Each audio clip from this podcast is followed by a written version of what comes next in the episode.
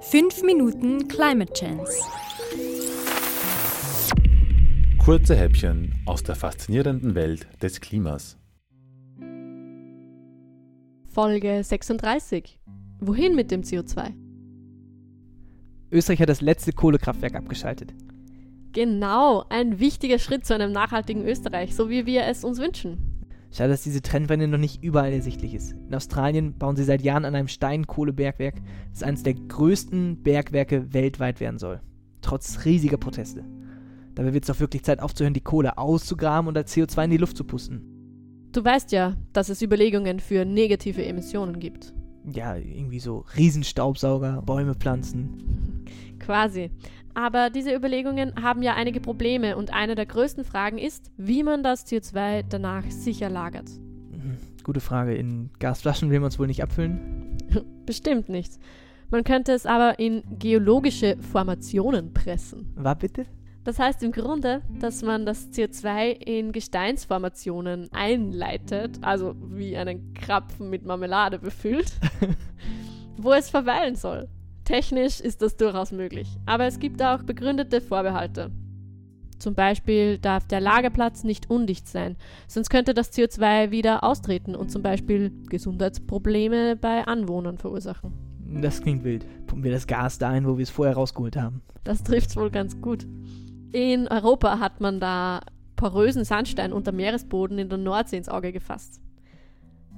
Dort gibt es ein großes Speicherpotenzial, aber Bohrungen haben den Meeresboden bereits undicht gemacht.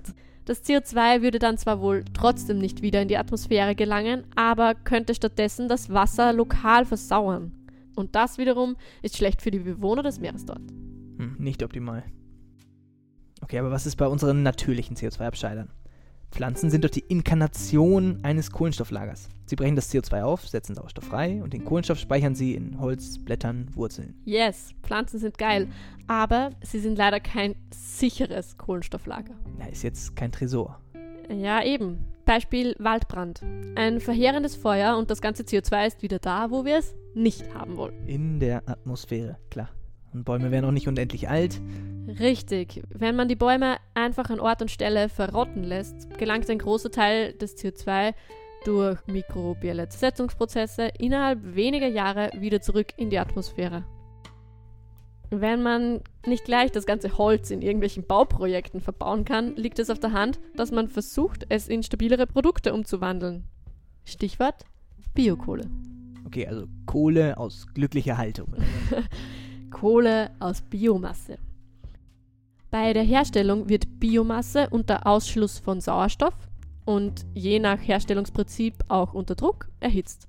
So kann 50 bis 85 Prozent des Kohlenstoffs der Biomasse in dieser Biokohle gebunden werden. Aber wenn man die Kohle wieder verbrennen würde, dann ist das CO2 wieder frei. Dann wäre es wieder keine negative Emission. Ja, aber es gibt alternative Überlegungen. Eventuell könnte man es in landwirtschaftlich genutzte Böden einbinden. Das könnte sogar dafür sorgen, dass die Böden an Fruchtbarkeit gewinnen. Zumindest wäre der Kohlenstoff dort eine ganze Weile gebunden. Aber wie immer ist die Abschätzung des Potenzials schwierig. Okay, aber wenn wir jetzt abschätzen, was wäre denn das Best-Case-Szenario? Im Optimalfall könnten schon über 3 Milliarden Tonnen CO2 pro Jahr als Biokohle im Boden festgelegt werden. Und zusätzlich kann dieselbe Menge an Treibhausgasemissionen vermieden werden. Allerdings alles erst in einigen Jahrzehnten. Und weiter problematisch, bei dieser umstrittenen Maximalabschätzung wurden auch Flächen berücksichtigt, die aus unterschiedlichen Gründen nicht für die Bereitstellung von Biokohle sinnvoll sind. Man kann ja zum Beispiel nicht einer einheimischen Bevölkerung die Lebensgrundlage entziehen, um Biokohle zu produzieren. Ja, das wäre wirklich fatal. Aber weiter forschen sollte man an der Technologie schon.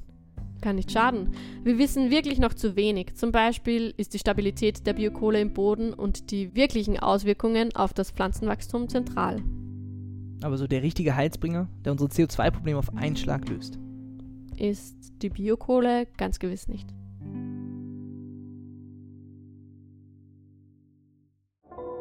Gesprochen von Franziska Herbst und Lukas Weimann. 5 Minuten Climate Chance.